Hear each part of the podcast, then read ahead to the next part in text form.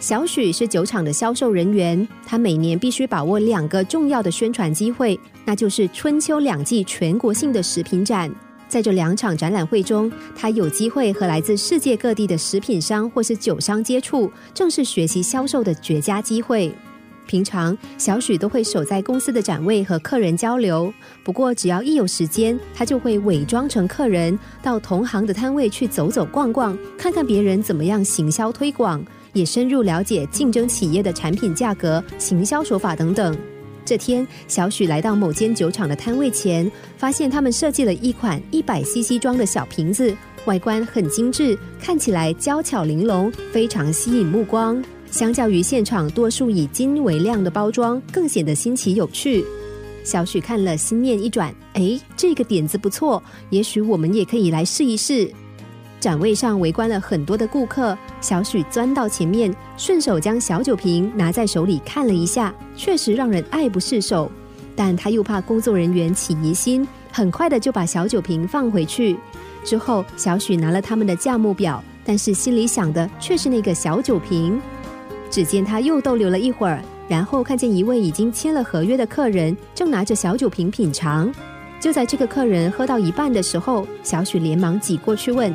这个酒味道怎么样？能够让我品尝看看吗？对方虽然满心不情愿，但还是把小酒瓶递给了他。小许一接过来，就开心的喝了起来，也开始悄悄的逐步移动，边喝边退，直到四周没有人再注意他，就匆匆的回到自家的摊位。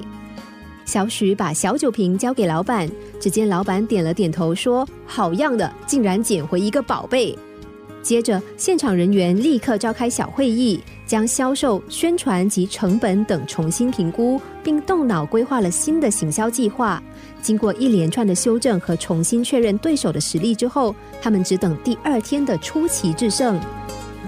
第二天早上，那只小酒瓶身上被贴了一张全新的标签，然后悄悄地摆放在小许公司的摊位上，上面写着“新品上市，隆重推出”。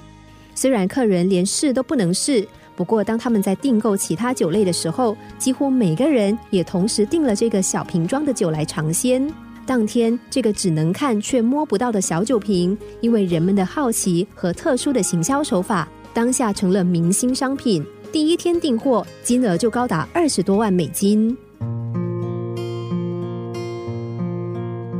小许的成功无关偷学而得的创意，而是和他灵活变通的思考有关。同样的小瓶子，却有不同的行销技巧。一方面是以可爱的小瓶子来吸引客人，但小许却以看得见却暂时无法拥有的方式诱引人们垂涎。这不但透露出人性心理可笑的一面，却也十分明白的告诉我们：人们喜欢尝鲜的好奇天性和越是得不到越想拥有的本性。成功的道理其实很简单，别担心机会等不等你，也别烦恼自己成功的时间点，只要知道自己的本事有哪些，然后大方展现，积极发挥，自然而然就会走到梦想的终点。